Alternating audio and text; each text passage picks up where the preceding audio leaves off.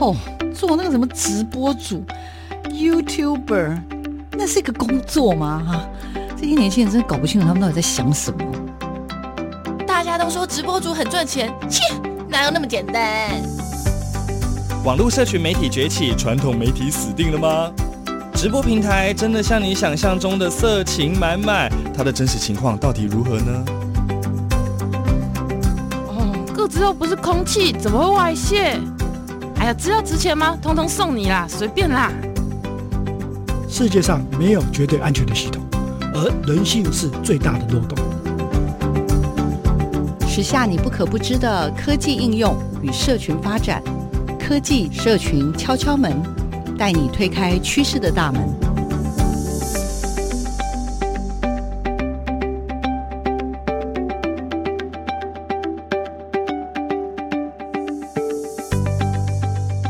技社群敲敲门，我是主持人小黄老师。各位空中的听众朋友，大家礼拜六早上好。那礼拜六的上午呢，当然是可以休息喽。不过呢，听听我们科技社群敲敲门呢，是一个涨新知的节目哦。跟着小黄老师一起跟专家们学新知。我们这礼拜要学什么呢？人形机器人，我们学机器人之外，还要学人形机器人，有没有酷啊？我自己真的觉得酷毙了。那今天为大家找来的专家呢，就是更不得了了，因为呢，这位专家呢，是我最近在社群媒体里看到的新朋友。那老师叫卢建邦卢老师，那卢老师呢，他是人形机器人专家。来，我们来掌声欢迎一下我们这次。刚拿到我们的二零二一年亲子天下的这个 Top 一百的卢建邦卢老师来登登。主持人小王老师，大家好，我是阿邦老师，很可爱的阿邦老师。对，阿邦老师呢，其实非常非常的年轻有为。然后我其实看到阿邦老师这个不只是亲子天下跟相关曾经有过的报道啊，都说。阿邦老师呢，光是他跟这个人形机器人之间啊，搞不好真的都已经可以拍一部电影了。好了好了，来，阿邦老师帮我们简单的自我介绍，以及呢，人形机器人，机器人就算了，对不对？人形机器人跟你是怎么结缘的？可不可以跟听众朋友稍微分享一下？好，那我现在呢，自己有成立一间公司。好，那我平常就是在各大专院校学，还有高中职。都有在授课，而且授课内容都会是以人形机器人为主。好，那什么是人形机器人呢？就像大家看卡通、看动画的什么钢弹机器人啊、无敌铁金刚啊这些这些人形机器人。好，主要是它还要像人的样子哦。好，在学校主要都是授课教这些。那我自己另外也有在假日，好，也有自己开班。所以现在呢，在学习人形机器人的学生。也陆陆续续越来越多，好，那我跟机器人结缘呢，嗯，怎么说呢？因为我从小就喜欢机器人啊，其实这个很简单的一个初衷。小时候都电视儿童嘛，都看卡通，就长大就希望说，哦，我希望可以做一台人形机器人，哎，之后可以服务社会啊，打击坏人啊 这一类的。所以是真的是看那种卡通跟动漫，然后启动了我们阿邦老师。呃，想要跟人形机器人成为一辈子朋友，是这个起源吗？真 真的真的真的，我不敢相信。老师，请问一下，那个启发你的那个动画是什么？我给你哇，好好多哦，让我想一下哦。影响比较深刻，就对哇，印象很深刻，看了会眼睛发亮的那一种的。好，就是《勇者传说》。其实以前的电影呢，它大概剧情都是外星人要来侵犯地球这一类的剧情，然后好人的一方呢，他就是来到地球。附身在警车上面，警车会变成机器人，然后会跟它各种交通工具合体。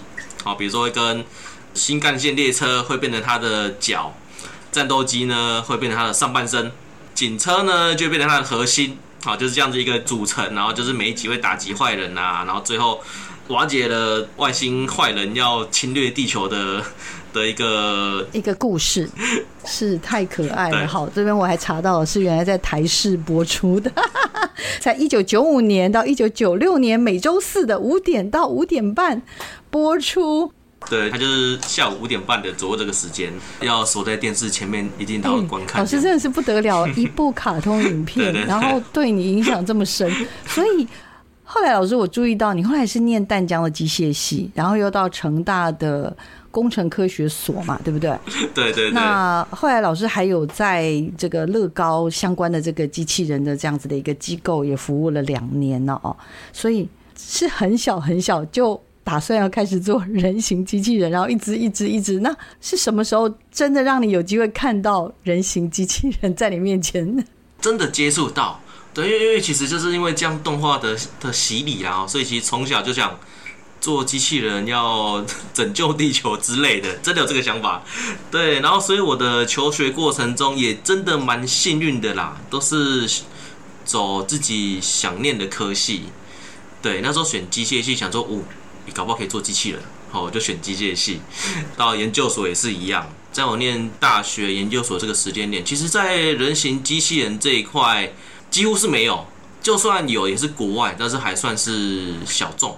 那我自己真正接触到人形机器人，真的手摸到了，让它会动，大概是我退伍之后才开始有接触到人形机器人啊。我我们在这个节目当中其实有介绍过，因为有一个叫做索菲亚，是吗？哎，索菲亚，等于是说还有拿到那个什么身份证 是认证的那样子的一个人。真正巨型的人形机器人啊！不过我当然知道，老师刚开始做的应该不是这种大的，是做的是比较小型的人形机器人。这样子的一个机器人，它其实是在模仿人类的外观跟行为的机器人。那这种机器人的话，以前刚开始当然出现在电影啊、电视啊、漫画、小说里面，可是慢慢慢慢就是从。这些小说里面，它其实慢慢的从小机器人到慢慢的中型机器人，像前几天去餐厅吃饭，机器人就是他会负责送菜，对不对？然后拿完之后，他又很快咚咚咚咚咚又送回去了，就是很例行的从厨房送东西到分菜的一个地方等等，类似像这种，就是医学上可能也有一些相关的用途。所以您刚刚说您到大学毕业之后，你开始有机会接触机，那你现在这个指的是小机器人还是中大型的机器人？我现在目前这边做的都算小型的，大概是四十五到五十公分高左右的，所以是比较迷你型的机器人，对不对？嘿，差不多。因为你在淡江机械系、成大工程科学所，对，在那个时候应该有所谓的机械手背吧，或者运用机器来帮忙代为做很多事，可以跟我们讲一下当时大概的样态是如何？在淡江的时候，有接触到所谓的机器人的时候，不过那时候还不是人形，那时候是车子。哦，因为那时候我我我们有有一个教授，他是做足球车，足球车就是场上两台或三台，然后跟对方互相争球啦，然后打进球门啊这样子。哇，研究所那时候也刚好有一位老师。嗯，又刺激到我啦，不是那种坏的刺激到我啦，是是好的刺激到我，启发启启发，对对对，应该说启发，对对，应该不能说刺激。在成大有一位叫李祖胜老师的，他们的系上就是在做，真的在做机器人，就是人形的了。那因为当时就是科系不一样啦，那他那时候来我的系所演讲的时候，工科所演讲的时候说，哇，那时候眼睛就发亮了，然后就又被他 吸引住了，嘿，甚至我那时候还有一个想法说，那个老师可可不可以收我当研究生这样子，收你为 徒？对，当当时真的有又冒起一股那种热忱，你知道吗？那老师的机器人是像你之前的那个什么足球车的那种吗？还是说？成大的这位当时的这位教授，他给你们看的是又是什么样的机器装置呢？哦，那哦那时候李祖胜老师他来我们系上演讲的时候，他展示就是真的就是人形机器人。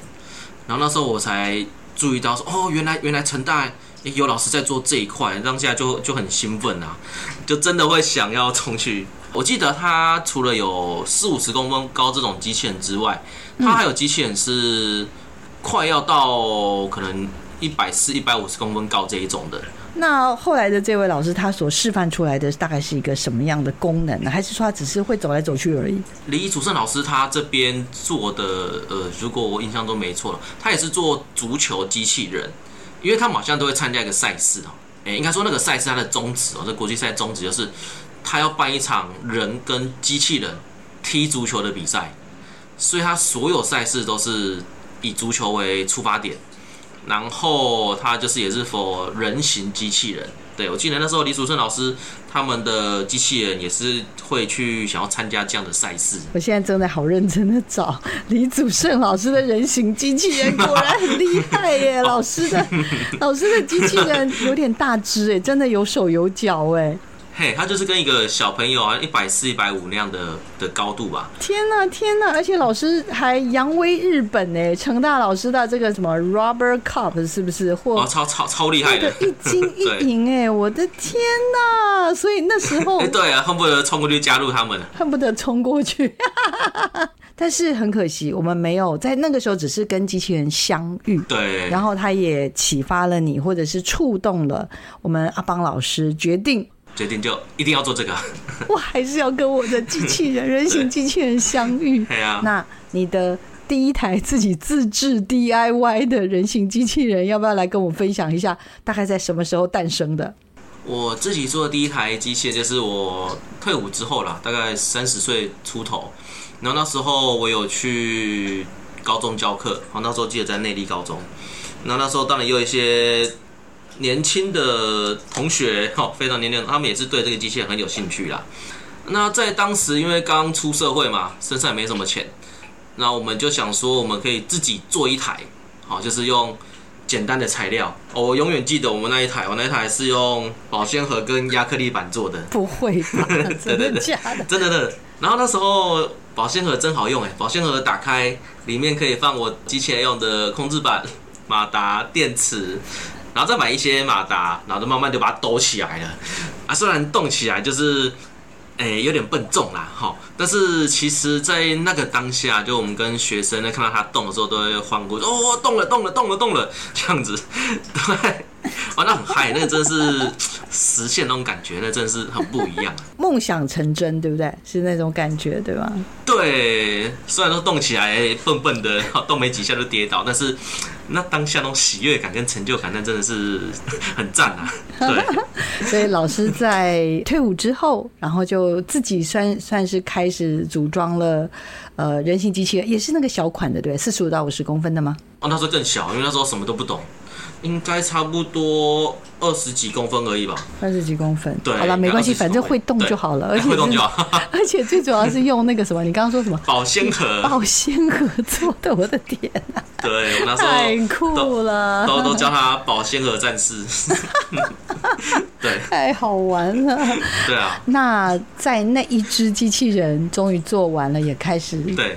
我相信是可以移动了，对不对？然后这个手舞足蹈完之后呢？就开始编织了你人形机器人的梦了吗？差不多，那边就是一个起点啊，真正实现的一个起点。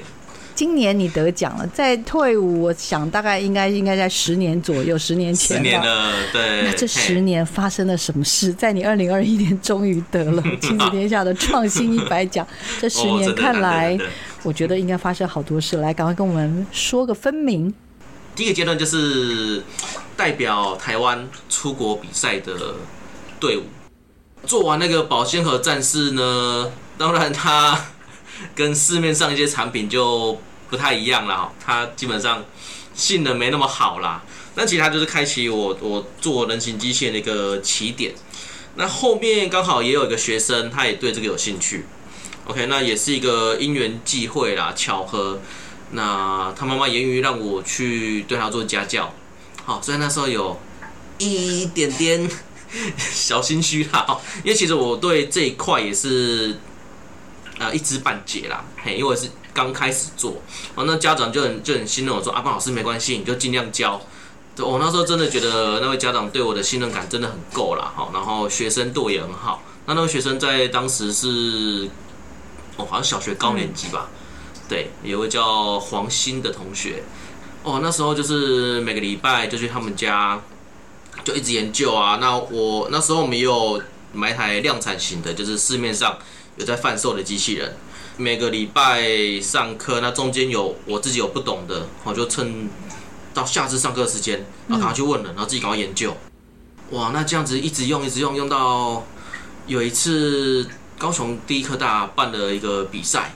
它好像叫国际智慧机器人大赛，我还记得那一次是办在博尔特区，哇，那次去比赛的时候，他们刚好要争一个名额，就是第一名跟第二名啊，哈，可以代表台湾去日本 ROBOT ONE 比赛的一个一个资格。也有点像教练吧，这个小孩应该本来就喜欢做这件事，然后邀您去，那您刚开始还是有点小心虚咯，但是做一做就觉得，哎，真的蛮好玩的。然后这一个孩子是有机会去参与一个比赛，刚刚老师所说的嘛，就是如果能够第一名或第二名，就可以代表台湾去日本参加叫什么很有名的一个国际智慧人形机器人竞赛，叫 Robo ONE 是吧？应该说台湾台湾办的赛事名称。它叫国际智慧机器人大赛，嗯，那日本那个是叫 ROBOT ONE，嘿，日本那个叫 ROBOT ONE，对，哦，是是是，所以那一次发生什么事？哇，我那时候在台湾打这个比赛啊，其实一开始也没有想很多啦，哈，那时候想说就是志在参加啦，好，然后志在，因为那时候就第一次参加参加这种赛事啊，根本。完全零经验呐，嗯，那真的就只能尽力准备啦。那那时候运气真的蛮好的，打了第二名。哇，对，哇，第二名哦，因为刚刚讲了第一名跟第二名可以。对对对，前两名可以去出国比赛。对，哇，那时候就哇超嗨的，因为那过程中都觉得哇，哎，那边对手好厉害，我再对到他怎么办？然后就不知道什么，那天的签运就特别好，都会避开那些人。对，然后就哎 哎哎，捡到了。我们的小朋友就拿下了第二名，然后就有机会出国比赛。出国比赛，哇，那个真的超超开心的，因为那时候真的就是第一次啊，就是从出社会，或者说从我就学到那个时间点的时候。第一次就是拿到这种可以出国比赛的资格，哇，这真的是超超超嗨的，真的好开心哦！哈，想都没想到，对不对？进对，想都没想到，完全没想过这种事情。真的是已经 因为这样的一个过程，让您也觉得这是一条值得努力的路。老师，你那时候心里的感受是什么？然后心理感受，第一个那是觉得很很嗨啊，很开心。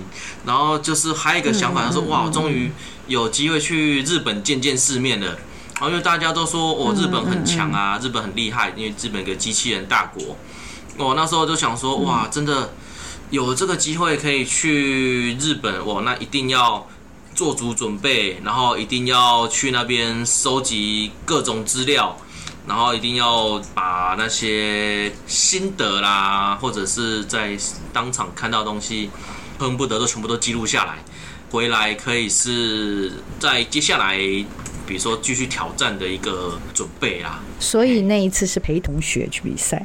呃，差不多，对，因为主要是他上场嘛，那我在旁边，但是你是教练，教练，对对对。那教练很轻松吗？我不相信，其实教练搞不好比选手更紧张吧？压力很大，对啊，对啊，压力超大的。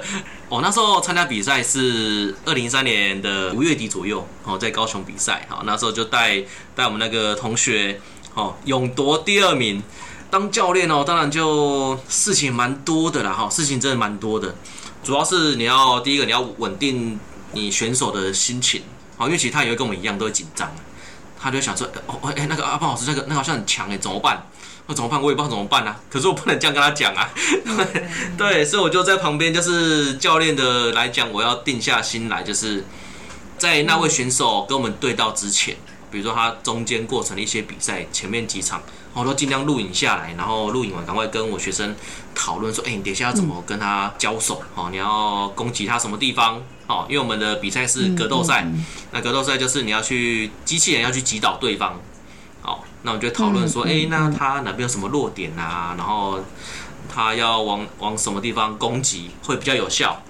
对，哦，那时候我学生也很厉害啊，就真的听我讲了之后，他就是真的，他手手操作很灵活，然后脑筋动得也快。哦，哇，那也也因为这样子，就是我们就拿下了这个。名次哈，拿下一个第二名。嗯，我在台湾这个真的是很很激烈啊，超超激烈的。是台湾的竞赛的第二名，对不对？对，台湾竞赛第二名。然后代表去 ROBBER ONE，对，去格斗赛组，然后在那里也拿下了名次吗？哇，我那时候我那时候冲击超大，那真的是一个 在做人形机器人这一块的一个惊叹号。好，那时候就是在在台湾呢、啊，就想说哇，我在台湾。可以拿第二名嘞，哦，就觉得嗯。自己好像真的，美败，美败，好像可以吃这行饭，然后还可以往下走下去。但是最后，到底阿邦老师带着他的学生 去了日本参加 Rubber One 的格斗赛，到底发生什么事呢？我知道，等一下一定还有超多精彩的故事。但是我们要稍微休息一下，我们等一下再继续回来，请阿邦老师继续跟我们聊。哎，有没有觉得今天？为听众朋友邀请的这位阿邦老师实在是非常可爱，因为他呢年轻，然后非常有为，但是我觉得他真的是一个充满梦想的年轻人，非常非常的特别，而且非常有勇气。就是我我我看了一些老师的资料，真的觉得老师实在太可爱了。好，到底发生什么事？等一下我们听下去就知道了。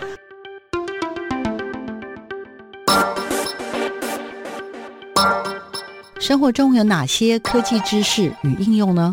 透过任意门。带你练就一身穿墙术，悠游于科技资讯的银河宇宙。科技任意门。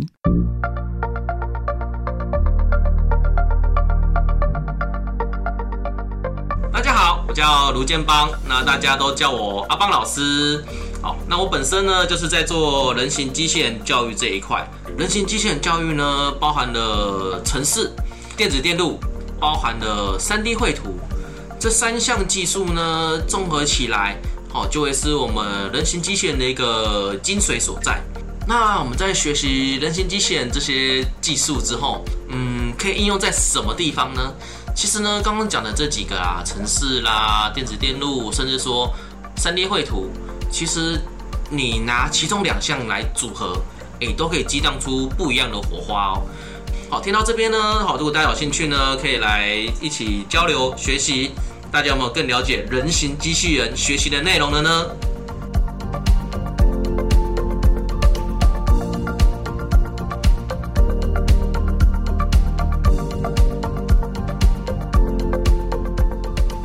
那今天为大家邀请到的呢，是一位超棒的阿邦老师卢建邦。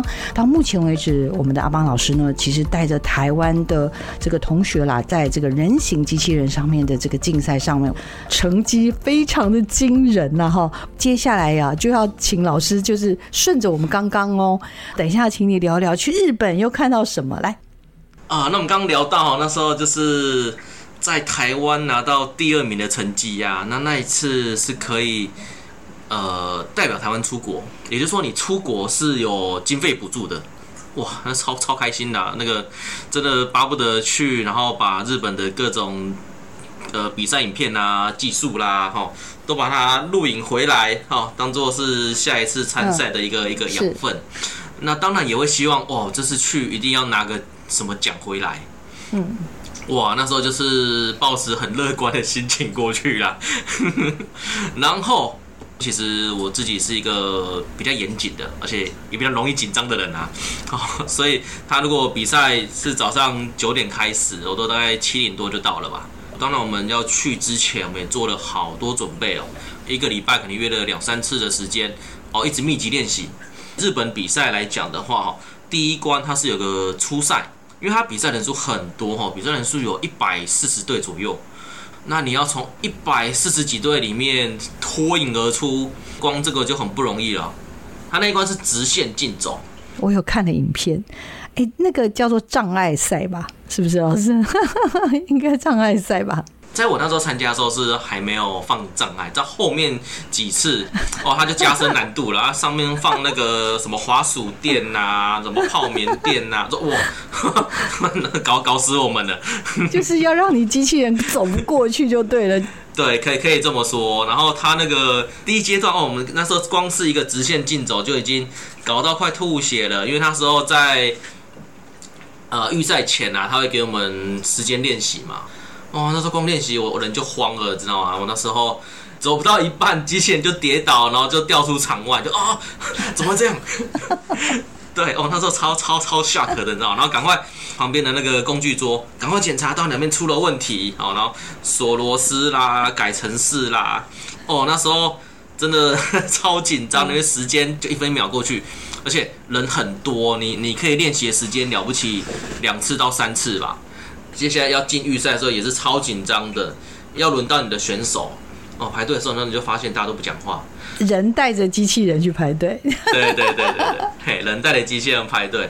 哦，我那时候也也被那种气氛感受到，让大家都安静。哦，他有时候我们看到前面几个啊，有人过了，他都欢呼哇这样子。然后前面如果有没有过呢，就你都会听到那个外面的声音，就啊什么可惜呀、啊、之类类似这样的日文，越讲越紧张，你知道吗？那是就有点有点有点阿杂了哈。第一次上到这种国际的舞台，对，我那时候就是就是我们算我们的第一个过程中的一个。一个逗点，对，一个惊叹号。所以你刚刚才会跟我说，这是一个逗点，也是一个惊叹号，就是在那一刻狠狠的、狠狠的摔了一跤，真的真的让自己知道人外有人，天外有天。在台湾，我全国第二名，全台湾第二名，但是到那儿，我连预赛都 预赛都没过，我连预赛都进不去了。我到底是不是适合走下去啊？老师，我替你先演一下，演一场这样。对，内心戏啊，跟年轻人很伤心。对哦，那时候真的冲击很大呢，因为就是在台湾，就像刚刚小黄老师您讲的嘛，我、哦、在台湾我第二名呢，应该去那边会个还可能还不错的成绩，嗯、结果哇塞，我连预赛都没有过哦，那时候超阿杂的，嗯、对。可是后来我也跟学生讲了，我说没关系，我们明年再来，但是我们今年就是要把这些记录好，一定要录影回去，好，我们回去再研究。所以虽然我们预赛没有过了，好，那后来。他们开始循环赛的时候，那我们就在在场下，几乎每一场我我真的几乎每一场都都全部都把它录影下来了。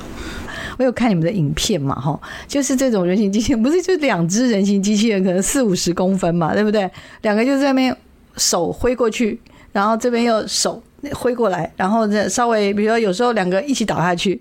因为好像一起倒下去的话就不算嘛，对不对哈？对，就是你一定要是这样挥过去，有那个机器人倒了，然后你没倒，这个才算得分，对不对？对对对。一个是社会人士的机器人，一个是高中生的机器人，那两边很可能，比如说这 A 组得一分，然后 B 组也得一分，或等等，或两边都一直焦灼都没得分，然后又延长。哦，等焦灼有个焦灼的，因为因为其实今天机器人上场，你要可以能跑能跳啊。然后可以攻击的哦，其实那个要花蛮多时间的哦。就算我们带，像像我现在带大学生有办法这样上场的话，至少也要训练个一年左右。然后那时候高中生他们上场哦，那虽然说看他们的机器人就是很朴素的机器人，好，那对方社会人士呢是一个哇有呃手上是夹子啊，然后很厉害，还得拿过好几次冠军的一一一个选手。哇，那时候我觉得最感动的就是高中生，他们都没有放弃，他们没有因为对手是那个社会人士冠军选手，然后就怯战。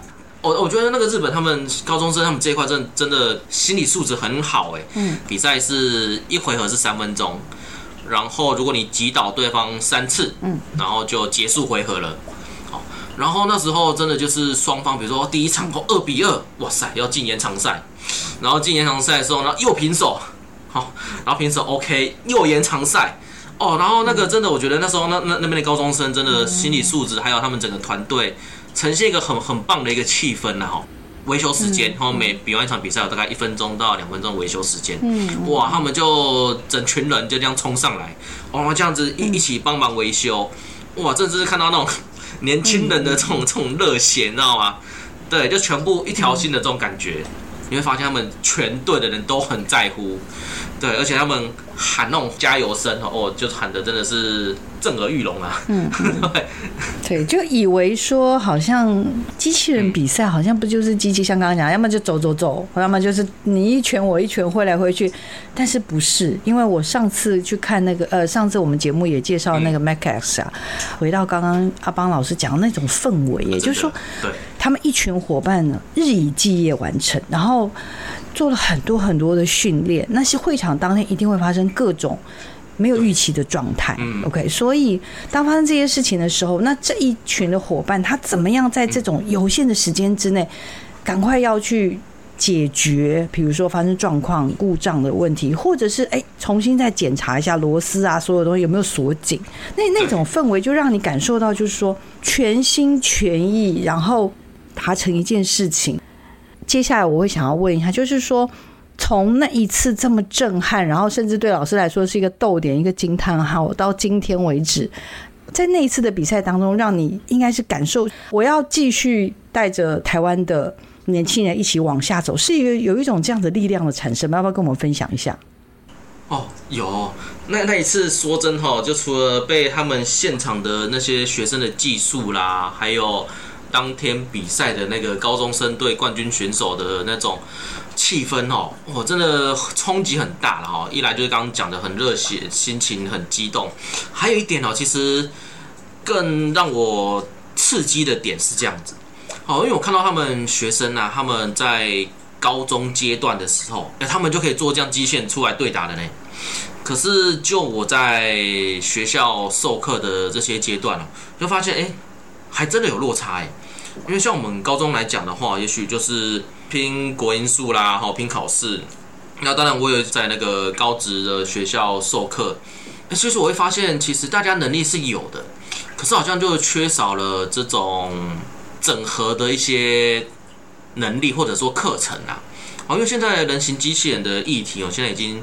一直在发酵，像上个月，呃，马斯克他提他的 AI Day，哦，他也有去讲他的明年，他说要做一台一百七十三公分的人形机器人出来，然后可以帮人类做一些事情。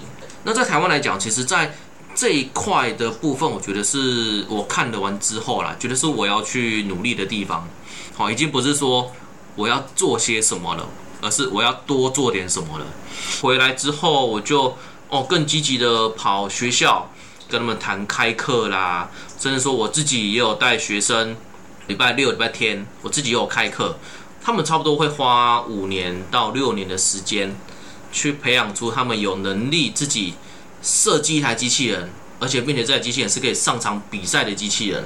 那我这边，我我后来做法就是，好，我想努力想办法在高中谈开课，也想办法在大学部分谈开课。然后尽量让他们，比如说，哎，你高中毕业之后，如果你想玩机器人，哎，你可以到哪一间大学去？南京大学我也会在那边，就让他技术是可以延伸的，让他技术是不会中断的。对，有点像是一条龙的服务，就是呃，应该是说我们希望孩子不要停啦，因为他在这个人形机器人上面，比如说，我相信老师有感觉，有些人就是很有天分，他在某些地方是有天分的。那这么有天分，然后不要因为比如说你去到一个学校，然后那个地方比较缺乏这样子的刚刚讲的这个场域，他就要跑到别的学校。就算他有天分，他其实也很可能在往上进修的时候，他很可能就放掉了。那隔个几年再回来，其实又又有点跟不上，因为很多东西又都往前走了，对不对？对对对，嘿，所以所以我都会想办法，就是高中端、大学端，甚至现在也会渗透到国中端，渗透，对对对，应该就是老师希望深耕吧，是不是？深耕啊，对，不能说渗透了，就是就是没关系，老师您讲话蛮实在的，我喜欢这种，我也是还觉得阿邦老师很可爱的地方。老师，那我要举手，我要帮那个听众朋友再问，因为那个 Rubber ONE 啊，从第一次到现在，应该也超过八年了吧？我很好奇耶，老师，就是我们现在就是经过了这么多六年八年以后，老师有在中间有在有机会回去 Rubber ONE 吗？然后因为我有看到那个，好像台湾有在 Rubber ONE 里面有有好像有一两次有得过那个什么最佳设计奖什么那种，老师要不要分享一下？因为那个真的对我来说很神奇，因为那小孩好小哦。哦，好小，对，那时候我也吓到，对，好，这大概是两年前的一个一个一个小朋友。哦，那个小朋友他叫展展，他来我这边的时候好像才不知道是大班还是小一哦，就大概那个那个年纪而已。哇，结果他来是一个哇很成熟，你知道吗？我原本以为他跟我们这些大哥哥一起上课的时候他会坐不住诶，结果他还真的坐得住诶。然后上课问问题呀、啊，然后跟他一些互动诶，他也都答得出来。嗯，甚至像我们的机器人啊，我都会要求学生要自己组装。因为你自己组装，你出问题，你才比较容易找得到那个问题点在哪里。哇，那个小朋友他就是算手的力量不够啊，你就哇自己很用力，想要把这件事情做好那种感觉。哦我觉得他他表现很好呢，他那那时候台湾也有办台湾区的 ROBO ONE，哇，他那个赛事也很激烈呢，全部队伍数也有七八十队，哇，他最后也也也拿下第二名，哇，这这这超超厉害，很稳。对，那个学生真的真的是人才。说说真的，给我的感觉就是，虽然他平常也是有时像小朋友那样子，蛮没嬉闹，可是他在比赛的过程中，他很他很专注，就他比赛的过程真的就像大人一样啊！你看他下战术指令啊，他都可以完整的照做。那可以完整照做，其实就可以看出他的一些背后的努力啦。也因为他这样子在优秀的表现，嗯、所以那时候带他参加日本赛的时候，也被日本官方去注意到。然后那时候就是我们有拿了一个最佳设计奖。然后另外还有一个类似新人奖之类的最佳新秀奖，对新秀奖。我那时候看到想说，老师你会不会太过分了？你搞一个那个 就是不到你腰那么小的一个小不点呐，然后去参加这个比赛，然后对手是一个大人，对不对？他那个机器人。对对对。然后我其实就是在这次比赛里看到那个机器人在那边挥来挥去，这样子想说啊，而且因为只要两边同时倒，然后这就不算。哎，在那种压力之下，对不对？哦，他他都扛扛得住呢。参赛的选手七八十岁的参赛选手，除了学生、社会人士也有，甚至说我带的一些很厉害的学生也有。结果哇，结果他居然可以抢到第二名，光这点我就觉得超超赞的。然后到日本赛的时候，哇，那个压力更大，因为在日本那边，第一个你语言不通，然后再来他那个环境的气氛哈，又让你觉得。哦，压力颇大，欸、他都他都扛住了。那一次在他参赛拿了这些奖的时候，哇，全场轰动，你知道吗？他就说：“哇，这哦，怎么一个这个小朋友这么厉害？”想说会不会是这个老师捉刀，对，捉刀教他？对，但是又不是，对不对？因为我看到他在影片里面，他是真的自己在维修，他都自己用哦。老师，你带了他超过五年了，是吧？四五年了。我带他好像差不多两年左右啦。两年左右，对，然后就在这我带他这两年时间点，其实我也从他身身上学到蛮多的啦。是是是，老师你参与啦，或者是嗯这么多国内外的人形机器人的活动，最希望透过机器人的赛事或者这样子一些机器人的教育，你希望让台湾的年轻人有一些什么样的什么样的能力？经过这样子的过程，我们才有机会让创客或机器人教育在全世界，我们是可以不缺席的。我真的很好奇这个提问。我其实我现在我现在开课啦，或者说我自己在写些文章哈，我都会把一个 slogan 放进来了哈。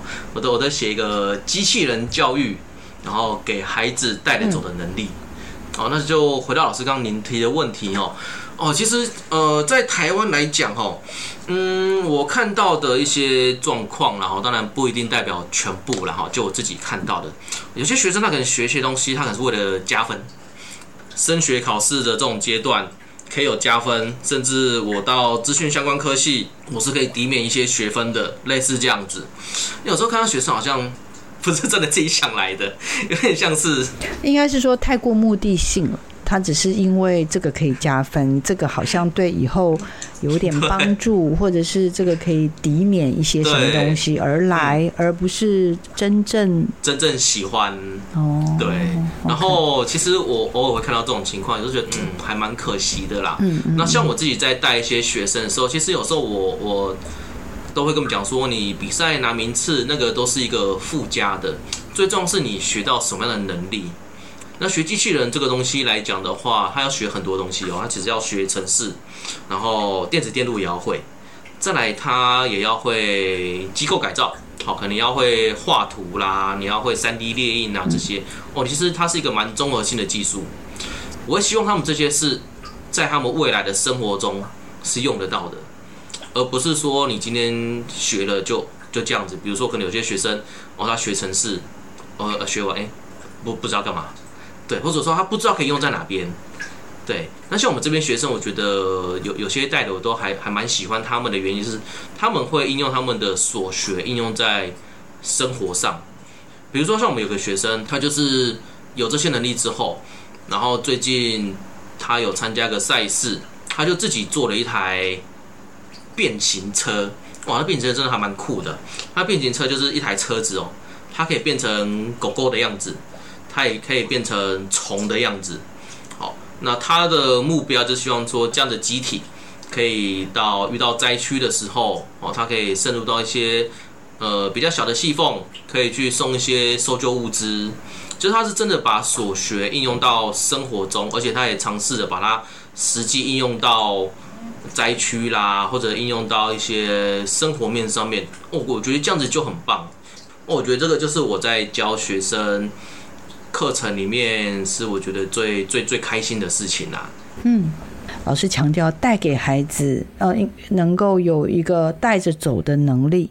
因为这种有点像口号，大家都很会喊，OK。可是呢，真正的能力指的是什么？就老师刚刚所说的一种活用的能力，包含比如说写程式啦，比如说电子电路啦，比如说 3D 绘图啊等等这些东西。那这些的话，当然学完了之后，我想老师最希望的就是大家不要用。呃，比如说考试啊，或者加分为这样子的一个，有点像是为了追寻这个而来学这个东西。那更更多的范例反而是说，例如你会了这些东西之后，当你在需要的时候，你就可以去结合刚刚讲的这些能力，可能是城市加三 D 绘图，可能是电子电路加三 D 绘图，我我不知道，就是说它可以去有点像是在出菜的时候，你可以去根据这样子的一个需要的时候，哎，你自己就可以马上想到一些。呃，可以运用在生活当中，例如老师刚刚所说的，什么叫变形车？哦，他竟然是想到的是，哦，我们希望，因为台湾其实地震很多嘛，像什么风灾啊，什么这些，难免有时候就会有一些意外的事情。那如果有机会能够展现出一个变形车，这变形车能在灾区里面帮忙需要帮助的人，或者是递送物资等等这些，哎，你看光想就觉得，老师这是一个非常有人文关怀精神的这种思考吧。很感动哎，你知道吗？我觉得学生有这个想法真的很很感动，你知道吗？